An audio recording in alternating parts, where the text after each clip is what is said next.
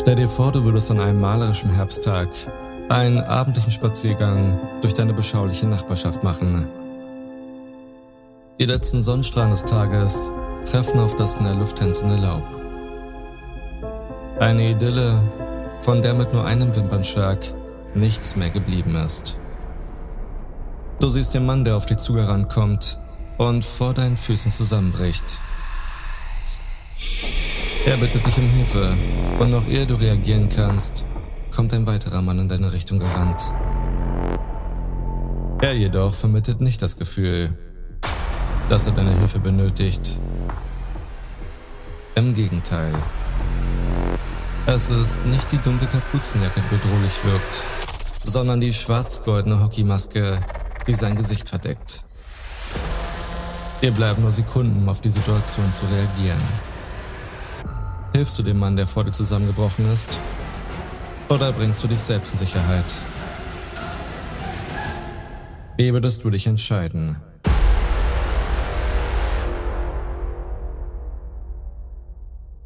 Damit hallo und herzlich willkommen. Ich melde mich zurück mit einem Halloween-Special. Und heiliger Kürbis, wird das eine lange Folge. Zugegeben hat der Fall, von dem ich euch heute erzähle, nicht wirklich viel mit Halloween zu tun, aber dennoch ist es für mich einer der gruseligsten Fälle, von dem ich bisher gehört habe. Und ja, das auf wirklich sehr, sehr vielen Ebenen. Und nun, bevor wir starten, empfehle ich euch, einen großen Eimer Popcorn sowie ein kühles Getränk bereitzustellen und eine gemütliche Sitzposition einzunehmen. Und dann geht's hier auch schon los. Der heutige Fall führt uns ausnahmsweise mal nicht in die USA, sondern nach Kanada. Wir begeben uns nach Edmonton, zurück in das Jahr 2008. Edmonton zählt jetzt nicht unbedingt zu den Städten, in denen ich gern leben würde. Sicherlich gibt es auch dort die ein oder andere schöne Ecke. Doch es ist nun mal auch die Stadt mit der höchsten Mordrate in Kanada. Deshalb nennen die Bewohner von Edmonton ihre Stadt auch gerne mal Deadmonton. Unsere Story beginnt mit einer Mail, die am 13. Oktober 2008 um 8.52 Uhr morgens bei gleich mehreren Personen eingeht. Betreff dringend. Hey, ich habe eine wundervolle Frau namens Jen kennengelernt, die mir angeboten hat, mit ihr zusammen einen ausgedehnten Urlaub in ihrem Haus in Costa Rica zu verbringen. Um den 10. Dezember rum werde ich wieder zurückkommen und bis dahin auch gelegentlich meine Mail checken. Wir sehen uns dann rund um die Feiertage. Johnny. Und wer der Absender dieser Mail ist, erzähle ich euch jetzt. John, Spitzname Johnny, Nachname Ortinger, ist 39 Jahre alt und arbeitet in der Ölindustrie. Zu seinen großen Leidenschaften zählt das Motorradfahren sowie sich mit seinen Freunden zu verabreden. Bislang hatte Johnny leider kein Glück in der Liebe und ist schon seit langer Zeit Single. Laut seiner Mail soll sich das Blatt nun für ihn gewendet haben und er schwebt mit einer gewissen Jen auf Wolke 7. Gut für ihn, sollte man meinen. Doch in Johnnys Freundeskreis kommen erste Zweifel auf, weil Johnny eigentlich nicht der Typ dafür ist, solche großen Entscheidungen überstürzt zu treffen. Hinzu kommt, dass einfach niemand diese Jen kennt, von der Johnny in der Mail geschrieben hat. Eine gute Freundin von Johnny bekommt diese Mail ganze sechsmal hintereinander, was ihr auch irgendwie seltsam vorkommt. Sie sagt, dass sie sich kurz darauf bei MSN angemeldet hat. Ich hoffe mal, dass jeder von euch noch weiß, was MSN ist, auch wenn ich selbst eher der ICQ-Typ war. Zusammengefasst war es ein Messenger, ähnlich wie WhatsApp, nur halt auf dem Computer, über den man mit Freunden, die ebenfalls online sind, schreiben konnte. Ebenfalls bei WhatsApp gab es auch bei MSN die Möglichkeit, etwas in seinen Status zu schreiben. Und besagte Freundin sieht nun bei MSN, dass Johnny zum einen online ist und zudem auch noch etwas in seinen Status geschrieben hat. Ich habe ein One-Way-Ticket zum Himmel und von dort werde ich nie zurückkehren. Mehr und mehr Zweifel kommen bei Johnnys Freunden auf, da einfach niemand ihn erreichen kann. Weder per Telefon, MSN oder auch Mail. Doch bevor sie nun zur Polizei gehen, möchten sie sich bei Johnny zu Hause umsehen. Und mit zu Hause umsehen meine ich, sie brechen bei ihm ein. In seiner Wohnung sieht alles ganz normal aus. Was fehlt sind sein Portemonnaie, sein Schlüssel sowie sein roter Mazda Cube. Die Wohnung macht jedoch eher den Anschein, als sei Johnny nur kurz Zigaretten holen gegangen und nicht so, als sei er für mehrere Wochen verreist. Seine Freunde sind sich nun sicher, dass irgendwas da einfach nicht stimmt und wenden sich daher an die Polizei, um ihren Freund Johnny Outinger als vermisst zu melden. Doch wie ich euch eingangs erzählt habe, hat die Polizei von Edmonton alle Hände voll zu tun und ermittelt nach dem Prinzip, wenn keine Leiche gefunden wurde, dann kann es warten. Die Polizei nimmt die Vermisstenmeldung nicht ganz so ernst und glaubt aufgrund der Mail, dass Johnny zusammen mit dieser Frau die Zeit seines Lebens hat und einfach nur dem kalten Winter in Kanada entfliehen möchte. Erst sieben Tage später, nachdem Johnnys Freunde wirklich Tag für Tag bei der Polizei vorbeigeschaut haben, nehmen sie die Ermittlungen auf. Bill Clark wird zum zuständigen Ermittler des Falls, der bereits 31 Dienstjahre auf der Uhr zu stehen hat. Er beginnt damit, den Parkplatz des Flughafens nach dem roten Mazda von Johnny abzusuchen, sowie sämtliche Passagierlisten zu checken. Währenddessen begeben sich Johnnys Freunde nochmal zu seiner Wohnung, wo sie zwischen seinen wichtigen Dokumenten seinen Reisepass finden. Wie also soll Johnny das Land verlassen haben, wenn er doch gar keinen Reisepass bei sich hat? Auf jeden Fall nicht per Flugzeug, denn sein Name steht auch auf keiner der Passagierlisten. Bill Clark bekommt nun von einem weiteren Freund von Johnny eine Mail weitergeleitet, die Johnny ihm vor der Mail, dass er mit Jen nach Costa Rica geht, geschrieben hat. In der Mail schreibt Johnny, dass er sich mit einer Frau namens Jen verabredet hat und dass er sie abholen soll. Sie hat Johnny keine konkrete Adresse genannt, sondern Schritt für Schritt den Weg beschrieben, den Johnny von sich aus zu Jen fahren soll. Halt so, als würde man aus einem Navi die einzelnen Schritte aufschreiben. Johnny hat diesem Freund eine Kopie der Mail von Jen gesendet, da er sich zuvor noch nie mit dieser Frau getroffen hat. Johnny beendete die Mail mit dem Satz, Falls mir irgendwas passiert, dann weißt du, mit wem ich mich getroffen habe. LOL. Hatte Johnny eine Art dunkle Vorahnung, ein komisches Gefühl vor diesem Treffen und ist ihm vielleicht wirklich etwas passiert? Oder hat er sich nach nur einem Treffen dazu entschieden, mit dieser Frau überstürzt die Stadt zu verlassen? Bill Clark will eine Antwort auf all diese Fragen und folgte in der Mail beschriebenen Route. Zu seiner Überraschung führt ihn die Route zu einer Garage, die von einer, ja man kann schon sagen, örtlichen Berühmtheit angemietet wurde. Der Name dieser Berühmtheit lautet Mark Twitchell. Twitchell hat sich in Edmonton einen Namen als Produzent und Regisseur von Independent-Filmen gemacht. Größtenteils sind das Low-Budget Sci-Fi-Filme, aber auch an Comedy und Horror hat er sich schon versucht.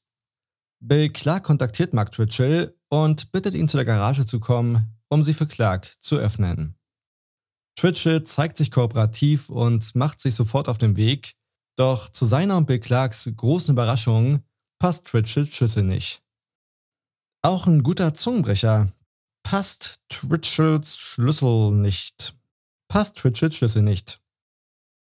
Jemand hat das Schloss ausgewechselt. Twitchell gibt Clark sein Einverständnis, dass Clark die Garage auf seine Art öffnen darf. Minuten später ist das Schloss geknackt und das Garagentor offen. Clark betritt die Garage und findet nichts. Auf jeden Fall nichts wirklich Auffälliges und schon gar nicht findet er Johnny. Doch die Wegbeschreibung war eindeutig und führte ohne jeden Zweifel zu dieser Garage, weshalb Clark Twitchell bittet, ihn auf das Polizeirevier zu begleiten, um ein paar Fragen zu beantworten. Nun gehen diese Befragungen ja auch wirklich sehr lange, weshalb ich euch jetzt hier nur die wichtigsten Fragen oder ich nur die wichtigsten Fragen aufgreife, da die Folge sonst nochmal um einiges länger gehen würde. Clark fragt Twitchell, zu welchem Zweck er die Garage denn angemietet hat. Twitchell antwortet, dass er die Garage größtenteils zum Drehen von Teaser nutzt. Und da ich diesen Podcast natürlich auch ein Stück weit als Bildungspodcast verstehe, hier kurz der Unterschied zwischen einem Teaser und einem Trailer.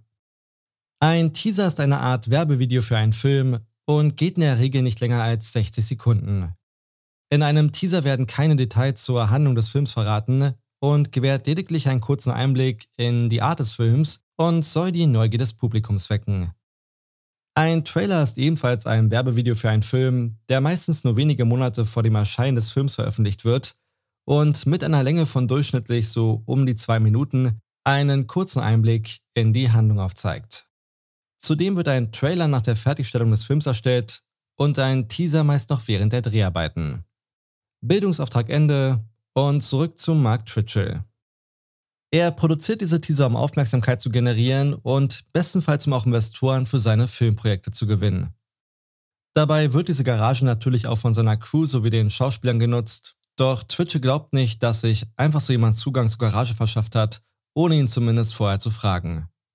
Aktuell wird die Garage sowieso nicht genutzt, da Twitchell zurzeit eine Komödie in der Nachbarschaft dreht. Er wird nach dieser mysteriösen Frau namens Jen gefragt, doch weder gibt es eine Jen in seiner Crew, noch kennt Twitchell irgendeine Jen. Auch von einem John Ortinger hat Twitchell noch nie was gehört. Gegen Ende der Befragung sagt Twitchell zu Clark, ich habe mich auch schon gefragt, wer alles von der Garage weiß, wer alles weiß, was wir genau da machen und vor allem wer unseren Zeitplan kennt. Irgendwas passt einfach nicht zusammen. Bei Clark wiederum stellt sich nach dem Twitchell raus, ist die Frage, ob vielleicht bei Twitchell irgendwas nicht zusammenpasst. Seit 31 Jahren führt er nun bereits Befragungen wie diese durch, hört sich Aussagen an, doch noch viel wichtiger für ihn, er studiert die Körpersprache seines Gegenübers. Die Befragung von Twitchell wurde aufgezeichnet und darauf zu sehen ist ein aufgeschlossener junger Mann mit einer offenen Körperhaltung, der sämtliche Fragen logisch und nachvollziehbar beantwortet, nicht einmal zögerlich wegschaut und insgesamt auch alles andere als nervös wirkt. Ein kurzer Background-Check des 29-jährigen Mark Twitchell zeigt, dass er eine professionelle und ernstzunehmende Produktionsfirma namens Express Entertainment führt. Mehr noch, er genießt in der Kunstszene eine wirklich ausgezeichnete Reputation und wird als die große Chance für Edmonton gehandelt, dass Edmonton durch ihn als Stadt der Filmemacher in ganz Kanada bekannt wird. Er ist ein hart arbeitender junger Mann mit fürsorglichen Eltern, einer reizenden Ehefrau, einer süßen kleinen Tochter und einem steigenden Bekanntheitsgrad in Edmonton. Selbst seine Crew spricht nun in höchsten Tönen über ihn. Und das ist fast schon eine Untertreibung, denn sie vergöttern ihn regelrecht. Sie teilen alle eine große Leidenschaft, neben dem Filmemachen natürlich, und die nennt sich Star Wars. Twitchell liebt einfach alles an Star Wars. Die Macht, sowie natürlich auch die dunkle Seite der Macht. Er liebt es sogar so sehr, dass sein erstes größeres Projekt ein Star Wars Fanfilm war, mit dem Titel Secrets of the Rebellion, Geheimnisse der Rebellion. Zusammengefasst kann man sagen, dass Mark Twitchell eine strahlend weiße Weste hat und seine Produktionsfirma einen hervorragenden Ruf genießt. Ermittler Clark geht zurück auf Start. Denn an Aufgeben ist bei ihm nicht zu denken. Er selbst beschreibt sich als Pitbull, der sich so tief in einen Fall verbeißt, bis er ihn gelöst hat. Doch gibt es hier überhaupt einen Fall zu lösen, ist die Frage. Bislang gilt John Ortinger nur als vermisst und wer weiß, vielleicht ist er wirklich irgendwo in der Sonne, schlürft einen Cocktail und genießt sein Leben. Clark möchte nun die Garage nochmal genauer überprüfen und beantragt einen Durchsuchungsbefehl. Das Ergebnis? Abgelehnt. Keine Leiche, kein Verbrechen, kein Durchsuchungsbefehl. Also wendet er sich direkt an Twitchell und fragt ihn, ob sie die Garage durchsuchen dürfen. Das Ergebnis? Twitchell stimmt zu. Clark schickt einen seiner Detectives zu Twitchell, da für die Durchsuchung noch Twitchells Unterschrift benötigt wird. Und kurz darauf klingelt Clarks Telefon. In froher Erwartung von seinem Detective, das Go für die Durchsuchung zu bekommen, nimmt er den Anruf an.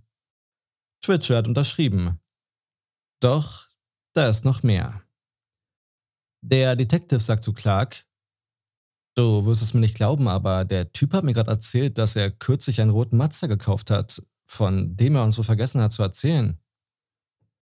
Ausgerechnet ein roter Mazda.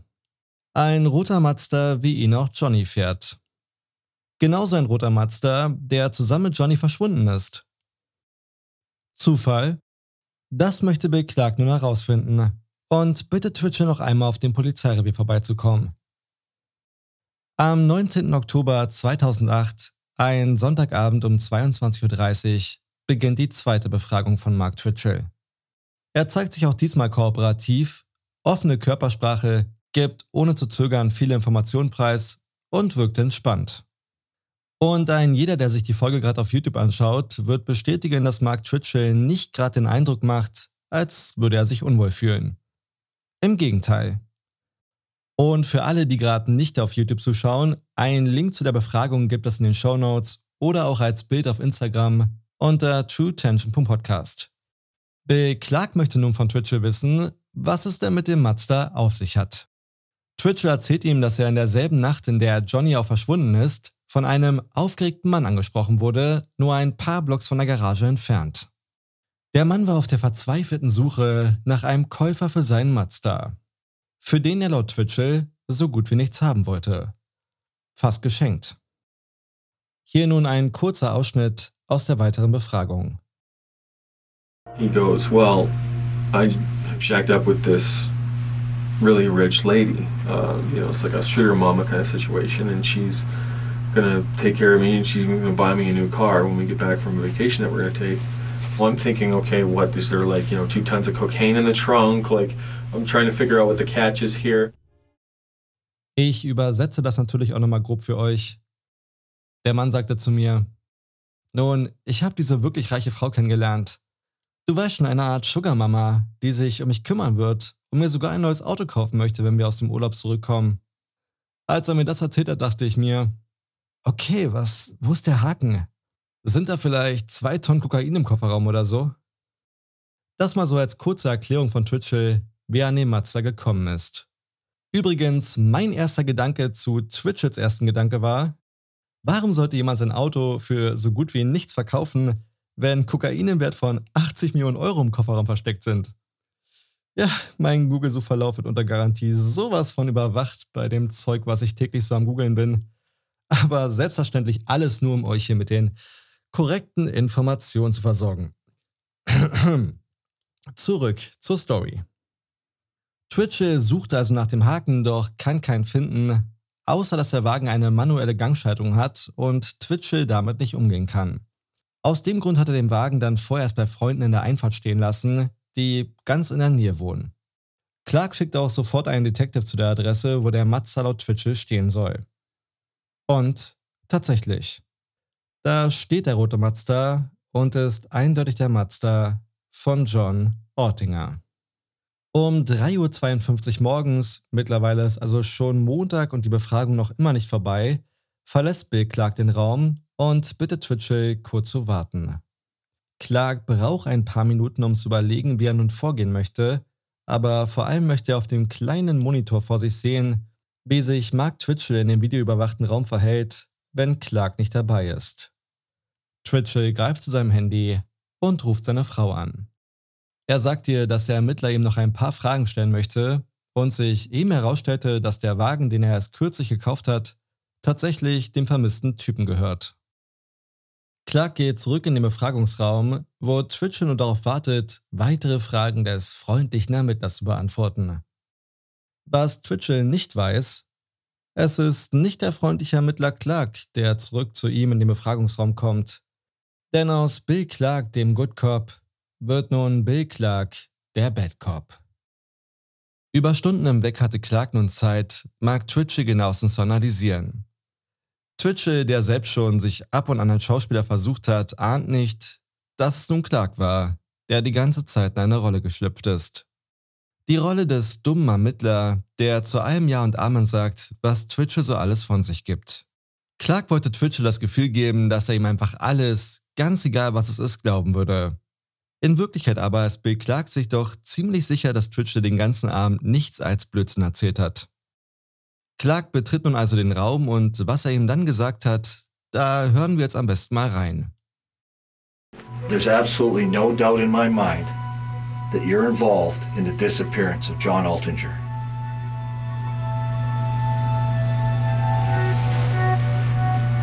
No doubt in my mind at all, Mark. Why? Für mich besteht absolut kein Zweifel, dass Sie was mit dem Verschwinden von John Ortinger zu tun haben. Twitchell schaut ihn einfach nur mit großen Augen an und noch ehe er irgendwas sagen kann, legt Clark nach. Ich habe absolut keinen Zweifel, Mark. Alles, was Twitchell darauf erwidern kann, ist ein ungläubiges Warum. Clarks Taktik besteht nun darin, Twitchell mit all dem zu konfrontieren, was er so alles rausgefunden hat und weiß. Das Problem ist nur, er weiß ziemlich wenig. Und jetzt, wo Twitchell weiß, dass er verdächtigt wird, schwindet auch seine Kooperationsbereitschaft sowie sein selbstsicheres Auftreten. Gut, mittlerweile ist aber auch schon 4.57 Uhr morgens Ich denke mal, spätestens ab 31 wäre es da bei mir auch vorbei gewesen mit dem selbstsicheren Auftreten und der Kooperationsbereitschaft. Da kann man dann auch irgendwie durchaus verstehen, dass er vielleicht ein wenig angespannter gewirkt hat als zuvor. Kurz darauf endet die Befragung dann auch. Twitchell fragt, bin ich angeklagt?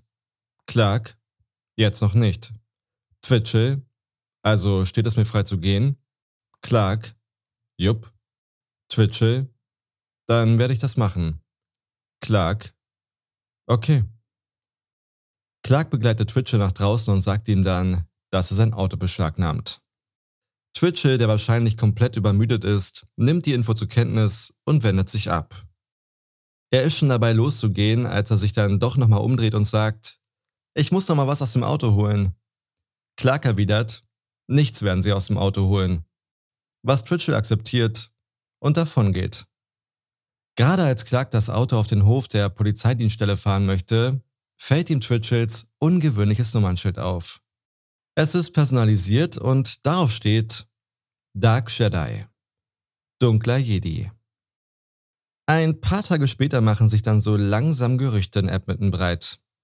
Ist das Ganze vielleicht eine gut geplante Werbekampagne, um Twitchels nächsten Film zu promoten? Ist Johnny Oettinger vielleicht gar nicht verschwunden, sondern steckt mit Twitchell unter einer Decke? Was ist Fiktion und was Realität? Zumindest für Beklagt steht die Antwort schon fest. Johnny Ortinger ist verschwunden. Das ist die Realität. Und Mark Twitchell hat mit seinem Verschwinden zu tun. Mehr noch, er glaubt, dass Twitchell ihn auch umgebracht hat. Und wer weiß, als Produzent und Regisseur unter anderem von Horrorfilmen, vielleicht hat er den Mord sogar aufgezeichnet. Sein Auto, sein Haus sowie seine Garage werden durchsucht, doch auf Anhieb können sie nichts Ungewöhnliches finden. Gut, bis auf seine Affäre, von der seine Frau zu dem Zeitpunkt noch nichts wusste. Als sie dann davon erfährt, schmeißt sie Twitchell raus, der vorübergehend im Haus seiner Eltern unterkommt. Clark stellt ein Überwachungsteam zusammen, das Twitchell auf Schritt und Tritt verfolgt, doch auch hier finden sie nichts Auffälliges. Er macht weiter seinen Job, trifft sich mit Investoren und spricht über seine kommenden Projekte. Twitchell verhält sich absolut unauffällig und Clark gehen so langsam die Ideen aus. Fakt ist, Twitchell war kein Krimineller. Er hatte keine Vorstrafen und kannte Johnny auch nicht. Es gab keine Dreiecksbeziehung, es gab keine Rivalität, es gab keinen Raub. Warum also sollte ein junger, verheirateter Familienvater einen vollkommen Fremden töten? Clark beschließt im Umfeld der Garage weiter auf Spurensuche zu gehen Immerhin liegt sie innerhalb eines ruhigen Wohnviertels und wer weiß, vielleicht hat einer der Nachbarn was gehört, vielleicht Johnnys Auto gesehen oder sonst irgendwas Auffälliges bemerkt. Er muss auch gar nicht so lange suchen, als er auf ein junges Paar namens Marissa und Trevor trifft. Und was die beiden so zu erzählen haben, klingt wirklich absolut verstörend. Sie haben vor gar nicht allzu langer Zeit einen abendlichen Spaziergang gemacht, als sie sich plötzlich inmitten einer Szenerie wie aus einem Horrorfilm wiedergefunden haben. Ich habe in meinem Leben noch nie so eine Angst verspürt, sagt Marissa. Wie aus dem Nichts taucht ein junger Mann auf, der direkt vor ihnen zusammenbrach. Er sah die beiden an und sagte, ich werde ausgeraubt, helft mir bitte. Wie auf Stichwort erschien ein weiterer Mann, der ihn scheinbar verfolgte.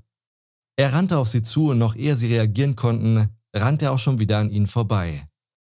Es war wie einer dieser Albträume, die man als Kind hatte, wenn man einen gruseligen Film geschaut hat, sagen die beiden. Mit seiner dunklen Kapuzenjacke sowie einer schwarz-goldenen Hockeymaske im Gesicht hätte der Mann kaum bedrohlicher wirken können. Es war nicht mal mitten in der Nacht, nicht, dass man da damit rechnen würde, aber es machte das Ganze umso verstörender, weil es eben erst 19.30 Uhr war.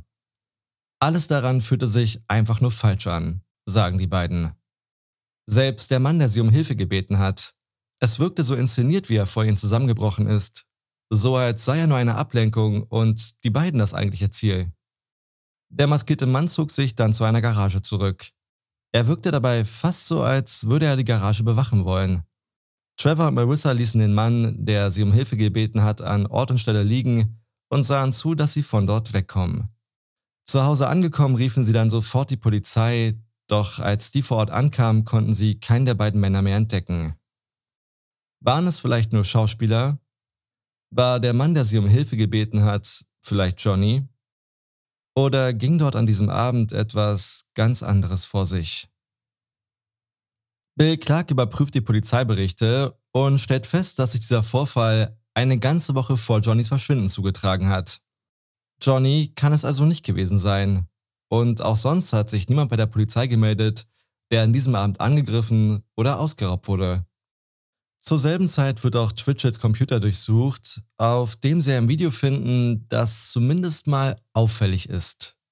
In einem kurzen Videoclip ist ein Mann zu sehen, der in einer Garage einen anderen Mann gefangen hält und anschließend umbringt. Er trägt dabei eine dunkle Kapuzenjacke sowie eine schwarz-goldene Hockeymaske. Nun handelt es sich dabei lediglich um den Teaser für Twitchels kommenden Horrorfilm, aber auffällig sind die Parallelen zu dem, was Marissa und Trevor erzählt haben, auf jeden Fall. Der Name des Filmprojekts lautet House of Cards und soll eine Mischung aus Freitag der 13. und Dexter darstellen. Mehr als auffällig ist die Handlung des Films. Darin geht es um einen Killer, der sich online als Frau ausgibt und mit seinen potenziellen Opfern flirtet. In einer der Filmszenen sieht man einen Mann, der sich bei seiner Frau sowie seinen Kindern verabschiedet und sagt, dass er nun zum Fitnessstudio gehen würde.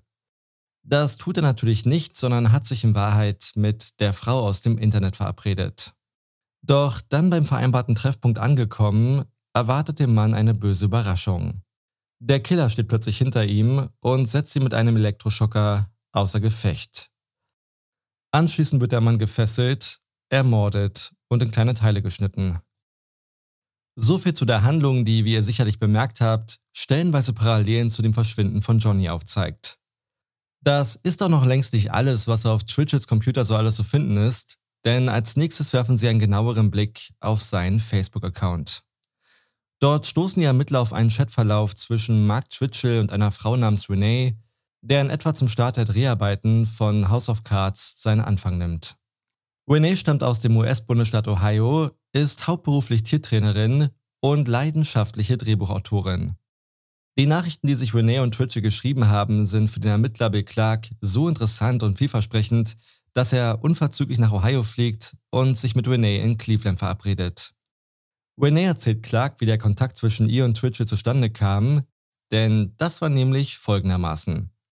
Als großer Fan der Serie Dexter hat Renee so ein bisschen auf Facebook umgestöbert und dabei das Profil von einem gewissen Dexter Morgan entdeckt, mit einem Bild des Schauspielers Michael C. Hall als Profilbild, der in der Serie Dexter den Protagonisten Dexter Morgan verkörpert.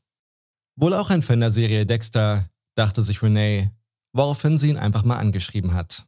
Vielleicht sollte ich an der Stelle mal kurz erläutern für alle, die Dexter nicht kennen, worum es in der Serie überhaupt geht.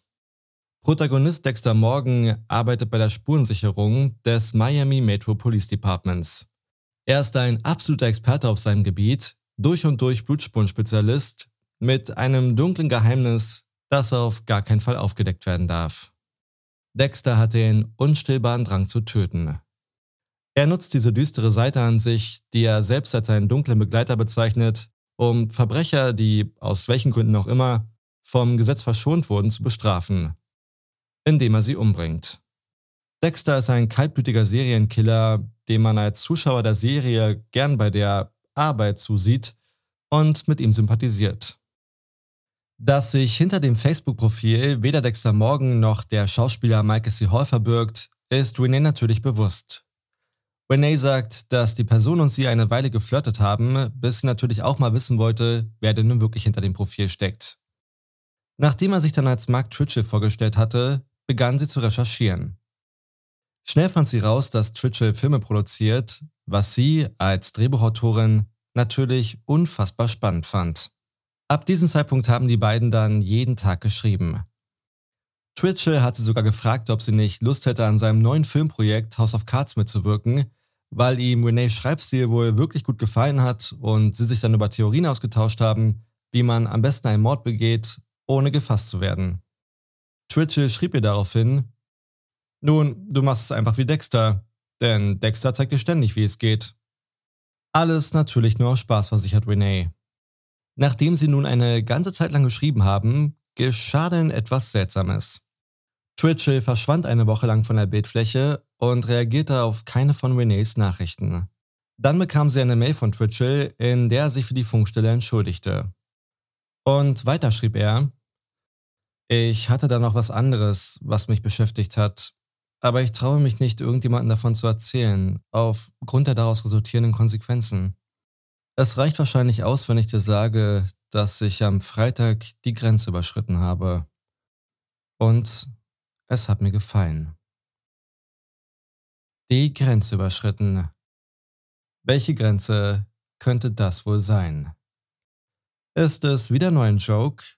Oder steckt da vielleicht mehr dahinter? Wir springen nun zurück nach Edmonton zum 31. Oktober 2008. Halloween. Twitchells liebster Feiertag, auf den er sich wochenlang, wenn nicht sogar monatelang vorbereitet. Am Nachmittag, nur Stunden bevor Twitchell zu einer Halloween-Party als Ironman gehen möchte, läuft er zu einem örtlichen Café, um sich dort mit potenziellen Investoren zu treffen. Doch noch bevor er das Café erreicht, wird Twitchell von mehreren Männern zu Boden geworfen. Diese Männer tragen keine Kostüme. Es ist ein SWAT-Team. Die Handschellen klicken und Mark Twitchell wird verhaftet. Er wird angeklagt wegen des Mordes an John Ortinger. Die örtlichen Medien überschlagen sich und die Polizei hält eine Pressekonferenz ab. Reporter gehen auf Twitchells Facebook-Seite und bemerken seine Faszination für Dexter Morgan. Sie erfahren auch, dass Mark Twitchell aktuell in einem Horrorfilm arbeitet, mit einem Serienkiller als Protagonisten und sie fragen sich, ob es sich bei der ganzen Sache nicht vielleicht doch nur um einen übertriebenen Publicity-Stunt handelt und das SWAT-Team, das ihn festgenommen hat, vielleicht nur Schauspieler waren. Die perfekte Werbung für einen Horrorfilm, wenn der Schöpfer des Ganzen wegen Mordes angeklagt wird. Immerhin ist Mark Twitchell bekannt für seine Scherze, die auch schon in der Vergangenheit das ein oder andere Mal über das Ziel hinausgeschossen sind. Die gesamte Stadt ist hin und her gerissen und stellt sich die Frage, was ist hier Realität und was nur Fiktion? Nun, Bill Clark hat dazu eine ganz klare Meinung, neben der Tatsache, dass die Festnahme keineswegs gefaked war.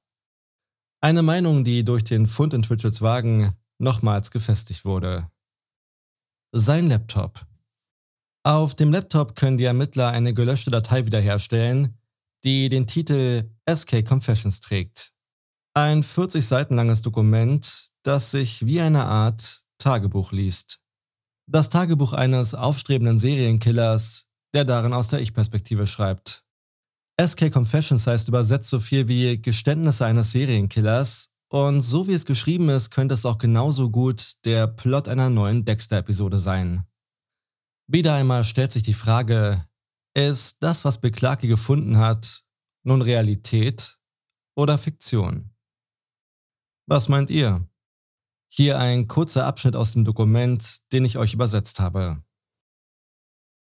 Das ist die Geschichte meiner Entwicklung zum Serienkiller. Ich kann mich nicht mehr genau an den Zeitpunkt erinnern, an dem ich beschlossen habe, Serienkiller zu werden. Aber ich erinnere mich noch genau an das Gefühl, das mich überkam, als ich diese Entscheidung getroffen habe. Es war ein Ansturm purer Euphorie.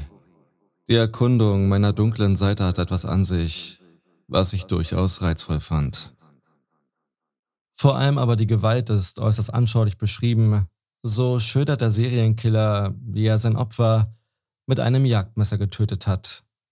Er beschreibt, wie er ihm das Messer in den Bauch gerammt und sich dann noch an seiner Reaktion erfreut hat. Nun ist es ja auch nichts Ungewöhnliches für einen Geschichtenerzähler wie Twitchell, eben genau das zu tun. Geschichten erzählen, zumal Twitchell ja auch erst kürzlich einen Horrorfilm gedreht hat. Er muss das Dokument nicht mal selbst verfasst haben und kann es rein theoretisch auch irgendwo aus dem Internet runtergeladen haben. SK Confessions beweist erstmal gar nichts. Vor allem nicht, dass es sich bei dem im Dokument erwähnten Opfer um Johnny Ortinger handelt. Da muss Bill Clark schon tiefer in die Trickkiste greifen und genau das macht er dann auch, indem er und sein Team das Tagebuch Zeile für Zeile durchgehen um Parallelen zur Realität und damit zu Mark Twitchell zu finden. Achtung, die Darstellung wird nun nochmal etwas expliziter. Der Mörder beschreibt in SK Confessions, wie er mit Hilfe eines Jagdmessersets die Leiche zerstückelt hat. Und was findet Clark in Twitchets Garage? Ein Jagdmesserset. Dann als nächstes beschreibt er, wie er versucht hat, die Überreste der Leiche im Hinterhof seiner Eltern in einem Ölfass zu verbrennen. Und siehe da, im Hinterhof von Twitchets Eltern gibt es eine kreisförmige Stelle, wo der Rasen weggebrannt ist. Dann prahlt der Protagonist von SK Confessions auch noch damit, dass er einen Strafzettel wegen Geschwindigkeitsüberschreitung bekommen hat und der dumme Bulle, wie der Killer es ausdrückt, nicht mal bemerkte, dass er eben einen Mann getötet hat. Anschließend sei er nach Hause gefahren, um zu feiern und dann mit seiner Freundin zu schlafen. Und wieder gibt es Parallelen zu Twitchell, denn auch er hat in etwa zu der Zeit von Johnnys Verschwinden einen Strafzettel bekommen. Clark kontaktiert nun den Polizisten, der den Strafzettel ausgestellt hat, und der Polizist gibt so ziemlich genau die gleiche Konversation zwischen ihm und Mark Twitchell wieder, wie sie sich in SK Confessions zwischen dem Polizisten und dem Killer zugetragen hat. Auf die Frage, weshalb sich der Polizist noch so genau an das Gespräch mit Twitchell erinnern kann, antwortet er, naja, das Nummernschild war jetzt einprägsam. Dark Jedi. Bill Clark ist davon überzeugt, der Wahrheit mit großen Schritten näher zu kommen, doch eine Sache gibt es da noch, die er sich absolut nicht erklären kann. Ein vierseitiger Abschnitt in SK Confessions, der einfach nicht in das Gesamtbild passen möchte. Darin schreibt der Killer von einem weiteren Opfer. Von einem Angriff, der zu einem früheren Zeitpunkt stattgefunden hat, mit dem Unterschied, dass die Person flüchten konnte. Außerdem ist von einer schwarz-goldenen Hockeymaske die Rede, die der Killer während des Angriffs getragen hat. Genauso eine Hockeymaske, wie sie auch der Killer in Twitchells Filmprojekt House of Cards getragen hat. Clarks Gedanken überschlagen sich. Wenn es wirklich noch einen weiteren Angriff gegeben hat und das Opfer entkommen konnte, dann hätte sich die Person auch schon längst bei der Polizei gemeldet. Oder nicht? Das ergibt einfach keinen Sinn. Clark sieht nur einen Weg, wie er Klarheit in den Abschnitt von SK Confessions bringen kann, auch wenn die Chancen eher schlecht stehen. Clark und sein Ermittlerteam wenden sich an die Öffentlichkeit. In verschiedenen Zeitungen werden Artikel über den Fall veröffentlicht, zusammen mit einem Bild der schwarz-goldenen Hockeymaske. Sie hoffen darauf, dass sich die Person bei ihnen meldet, die vor diesem Angreifer fliehen konnte, auch wenn diese Person vielleicht überhaupt nicht existiert. Am Abend der Veröffentlichung setzt sich ein Security-Mitarbeiter eines Casinos nach einem langen Arbeitstag an seinen Computer und schaut sich online die lokalen Nachrichten an. Er scrollt und scrollt, bis er wie versteinert bei einer Meldung hängen bleibt. Alles, was er hört, ist sein Herzschlag und alles, was er sieht, ist die schwarz-goldene Hockeymaske. Er greift zum Telefon und wählt die Nummer, die in dem Artikel steht. Mit zitternder Stimme sagt er, Mein Name ist Jules Tetwow. Ich bin der Mann, den Sie suchen. Damit hat wirklich niemand gerechnet. Zwar hatte Clark gehofft, dass sich jemand melden wird, aber dass er nur einen Tag nach Veröffentlichung des Artikels dem Mann gegenüber sitzt, der sagt, dass er an jenem Abend angegriffen wurde, ist ein unfassbarer Glückstreffer. Von Jules möchte er nun so detailliert wie nur möglich wissen, was genau an diesem Abend passiert ist, damit er Jules Aussagen mit der Darstellung in SK Confessions abgleichen kann. Und damit das für euch jetzt ein wenig greifbarer ist, mache ich nun ein kleines Rollenspiel. Ich werde abwechselnd die Aussagen von Jules sowie die Darstellung in SK Confessions wiedergeben, und zwar so, dass ihr auch ganz eindeutig unterscheiden könnt, was das eine und was das andere ist. Los geht's!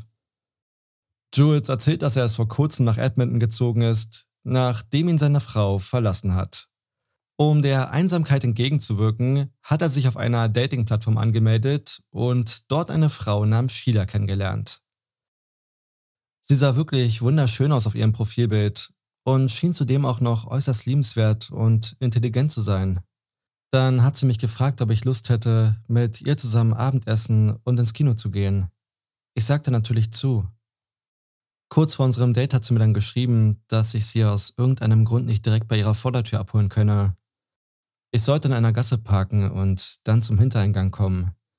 Dafür musste ich zuvor noch durch eine freistehende Garage gehen, schrieb sie mir, und dass sie das Garagentor für mich offen lässt. Ich kam also bei der Garage an und musste leicht in die Hocke gehen, um unter dem Garagentor reinzukommen.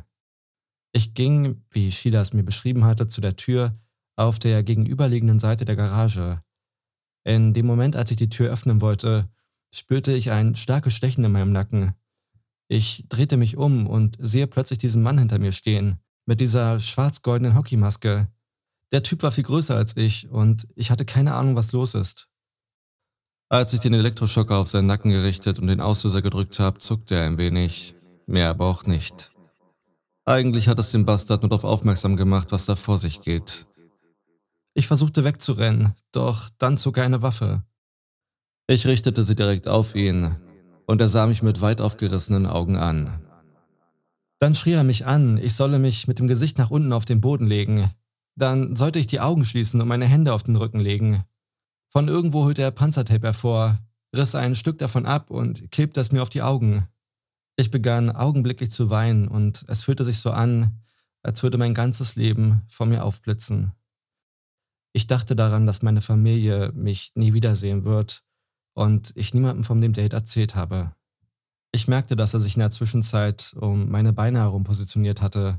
Dann dachte ich, seine Gürtelschnalle zu hören, was, wie sich später herausgestellt hat, eigentlich Handschellen waren. Doch in diesem Moment dachte ich, dass er seine Hose öffnen und mich vergewaltigen wird. Das konnte ich nicht zulassen. Er würde ich um mein Leben kämpfen und dann auf meine Art sterben. Mir war klar, dass er sofort seine Waffe zücken wird, aber es war mir egal. Wenn es mich umbringt, dann ist es halt so. Ich schoss nach oben, riss mir das Klebeband von den Augen und schrie ihn an. Ich kann das nicht. Auf die Art werde ich nicht sterben. Nun schrie er mich wieder an. Ich solle sofort zurück auf den Boden. Doch das tat ich nicht. Ich stürzte mich auf die Waffe, bekam sie am Ende zu fassen und riss sie von meinem Körper weg. Nachdem er das Klebeband entfernt hatte, stand er wieder auf. Als ich die Waffe erneut auf ihn richtete, griff er nach ihr. Es war das beste Gefühl, das ich je in meinem Leben hatte. Denn ich merkte, dass ich, wenn auch nur für einen ganz kurzen Moment, nichts weiter als Plastik in der Hand hielt. Die Waffe war fake. Ich glaubte, ein kurzes Funkeln in seinen Augen wahrgenommen zu haben, was darauf hindeutete, dass er bemerkt hat, dass die Waffe nicht echt ist. Ich habe ihn an den Arm gepackt und versuchte ihn irgendwie zu überwältigen. Mich gleich zu Beginn so derart auf den Elektroschocker zu verlassen, war ein Fehler, den ich nicht wiederholen werde. Ich hätte ihm einfach so lange auf den Hinterkopf schlagen sollen, bis er bewusstlos am Boden liegt. Ich bekam nun die Auswirkungen des Elektroschockers mit voller Wucht zu spüren. Ich merkte, wie meine Muskeln verkrampften und mich nicht mehr bewegen konnte. Er kam auf mich zu und versuchte mir eine Kopfnuss zu verpassen. Ich verpasste ihm eine Kopfnuss. Er sagte zu mir, wenn du nicht kooperieren willst, lässt du mir keine andere Wahl und verpasste mir einen Schlag nach dem anderen. Ich habe gar nicht erst versucht, mich zu wehren, weil ich mit jedem Schlag dem Garagentor näher kam. Als er dann nach meiner Jacke gegriffen hat, sah ich meine Chance zu entkommen. Ich schlüpfte aus der Jacke, rollte mich unter das Garagentor hindurch und schaffte es tatsächlich rauszukommen. Ich versuchte zu rennen, doch meine Beine waren wie gelähmt und ich fiel einfach mit dem Gesicht voran auf den Boden. Ich kroch die Einfahrt entlang, kam jedoch nicht weit. Der Mann mit der Maske packte mich an den Beinen und zerrte mich zurück in die Garage. Ich packte ihn an den Beinen und zerrte ihn zurück in die Garage, doch ich hatte keine Energie mehr, wohingegen der menschliche Überlebensinstinkt unglaubliche Kräfte freisetzen kann. Er warf mich regelrecht zurück in die Garage und plötzlich merkte ich, dass er mich gar nicht mehr festhält. Ich wusste, das ist meine allerletzte Chance, wenn ich den morgigen Tag noch erleben will. Und diesmal würden meine Beine nicht versagen. Ich rollte mich zurück unter das Garagentor in die Freiheit und rannte los.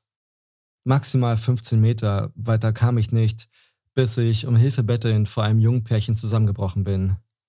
Sie sahen mich fassungslos an, aber sagten nichts, und mir war klar, dass es nicht lange dauern wird, bis auch der Mann mit der Maske wieder hinter mir her ist. Meine Vermutung bestätigte sich, denn nur Sekunden später kam auch er in unsere Richtung gerannt, und ich sagte nur, das ist der Mann. Er rannte nur knapp an uns vorbei, während er mir zurief, Hey Frank, jetzt komm schon Frank. So als wären wir befreundet und so als wäre das alles nur ein großer Spaß.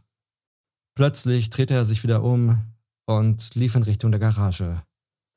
Ich starrte sie einen kurzen Moment lang durch meine Maske hindurch an und ging dann zurück in die schützende Deckung meines Verstecks. Das ist sie also. Die Geschichte hinter dem vierseitigen Abschnitt von SK Confessions. Die Geschichte hinter der Zeugenaussage von Marissa und Trevor. Es war keineswegs Gefekt von Jules, der an diesem Abend vor ihnen zusammengebrochen ist. Es war der maskierte Mann, der es wie ein Fake aussehen lassen wollte. Jules ist nach den Ereignissen sofort nach Hause gefahren und hat versucht zu verstehen, was da gerade passiert ist. Er hat sich dann auf der Online-Dating-Plattform eingeloggt, um so viele Informationen wie nur irgendwie möglich über dieses Fake-Profil sicherzustellen und dann anschließend der Polizei zu übergeben. Doch da ist kein Profil mehr. Auch die Nachrichten, die sie ausgetauscht haben, sind allesamt verschwunden. Jules sagt, dass er einfach nur noch innerlich leer war und nicht wusste, wie er mit der Situation umgehen soll. Er hielt es für das Beste, nicht mehr darüber nachzudenken, und alles einfach hinter sich zu lassen. Ein knapper Monat war seit dem Vorfall vergangen und er hat weder jemandem davon erzählt, noch hat er es der Polizei gemeldet. Vielleicht war es die Angst in seinen Augen, die mir tief in meinem Inneren Gewissheit gab, dass er den Vorfall nicht melden würde. Das war das Letzte, was zu dem Vorfall in SK Confession steht. Scheinbar ist alles, was in dem Tagebuch steht, in der Realität so passiert. Was jedoch fehlt, ist das Ende. Das Ende von Johnny Ortinger. Der Ort, an dem Twitchell Johnnys Überreste versteckt hat. In der Serie Dexter entsorgt Dexter Morgan die Leichen seiner Opfer im Atlantik. Eine Möglichkeit, die Twitchell definitiv nicht hatte, denn Edmonton liegt hunderte Kilometer vom Meer entfernt.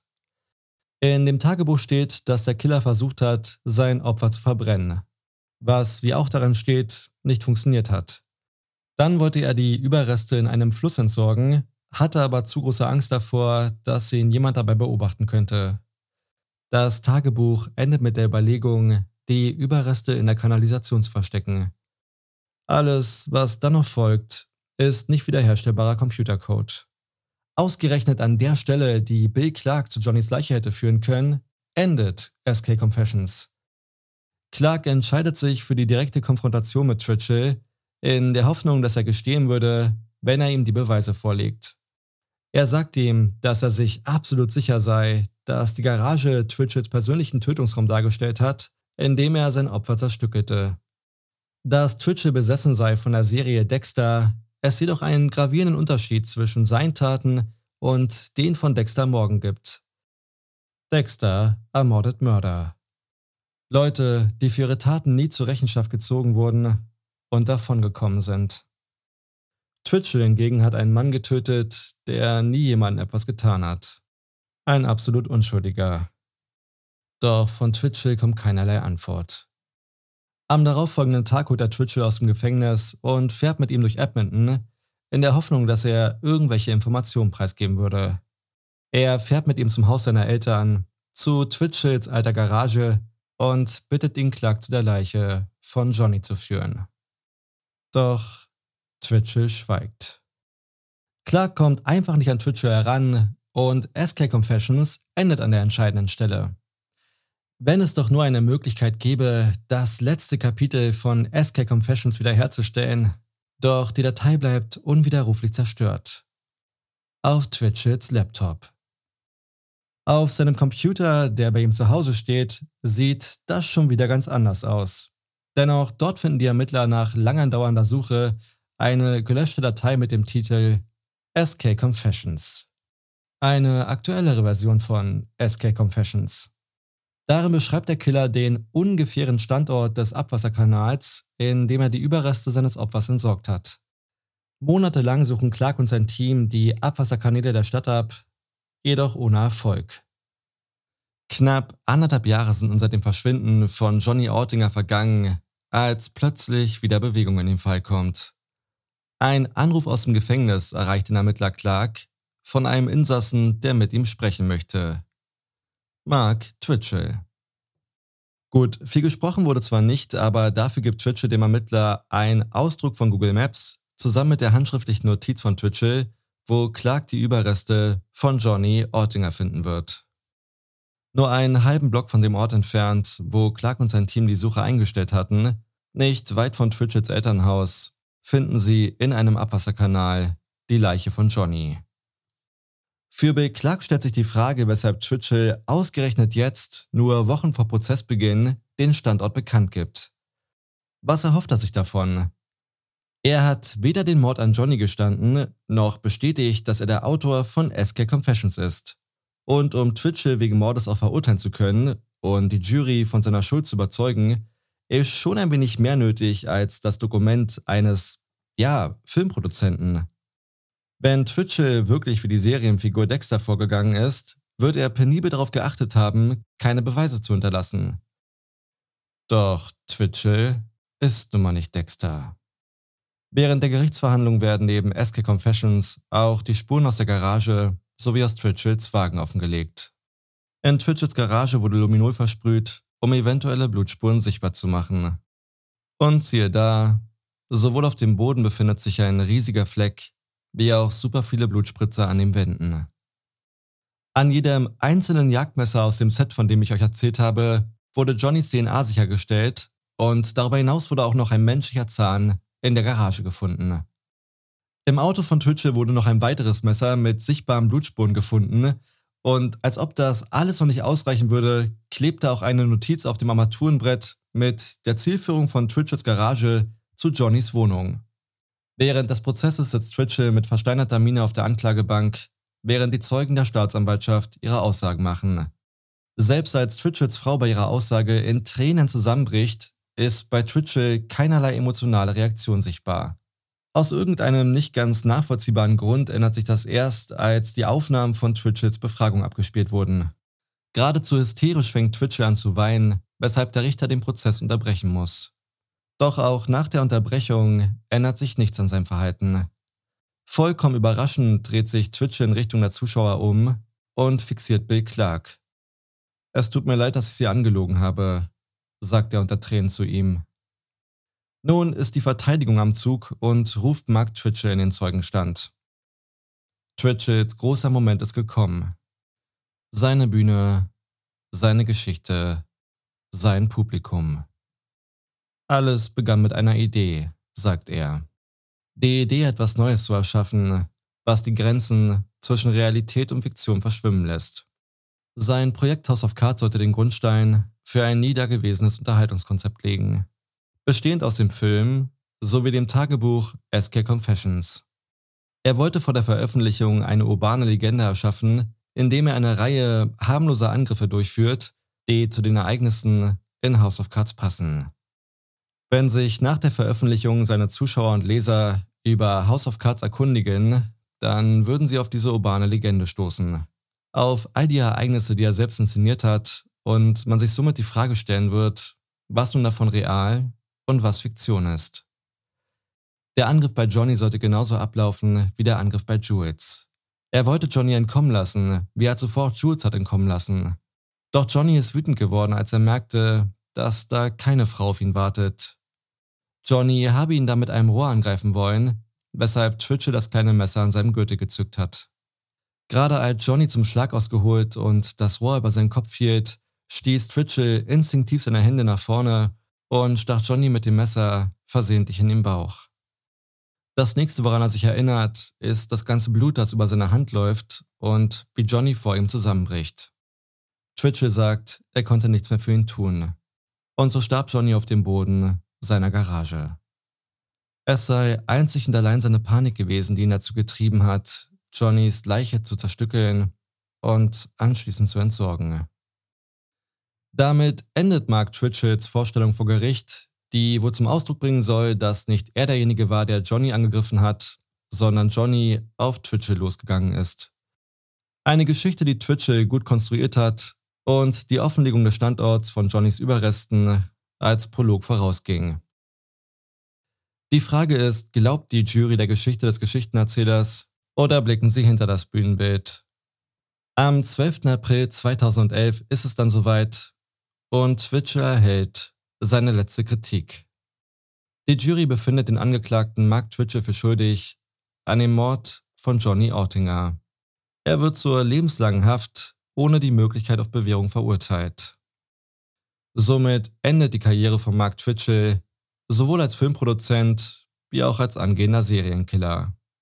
Die Frage, die nie ganz geklärt werden konnte, ist die nach dem Warum. Bill Clark jedenfalls hat während seiner langjährigen Dienstzeit nie einen vergleichbaren Fall gesehen. Er glaubt, dass Twitchell aus purer Neugier getötet hat.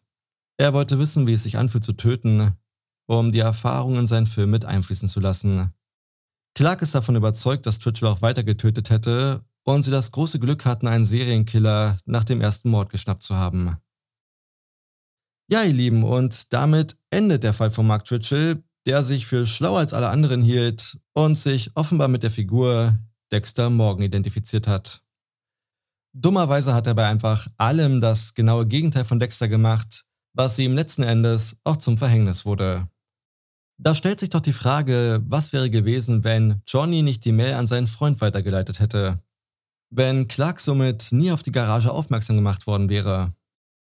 Das werden wir wohl nie erfahren. Aber wir lernen daraus, dass man vor einer Verabredung immer jemandem Bescheid geben sollte, vor allem wenn man die Person das erste Mal trifft. Schreibt mir gerne eure Gedanken zu dem Fall in die Kommentare und wenn euch die Folge gefallen hat, dann drückt doch auch gern den Like-Button. Das war's von mir für heute. Ich wünsche euch noch ein schaurig schönes Halloween. Passt bitte auf euch auf und wir hören uns dann beim nächsten Mal. Bis dann. You are fake news. Three, two, one, zero, zero. True tension.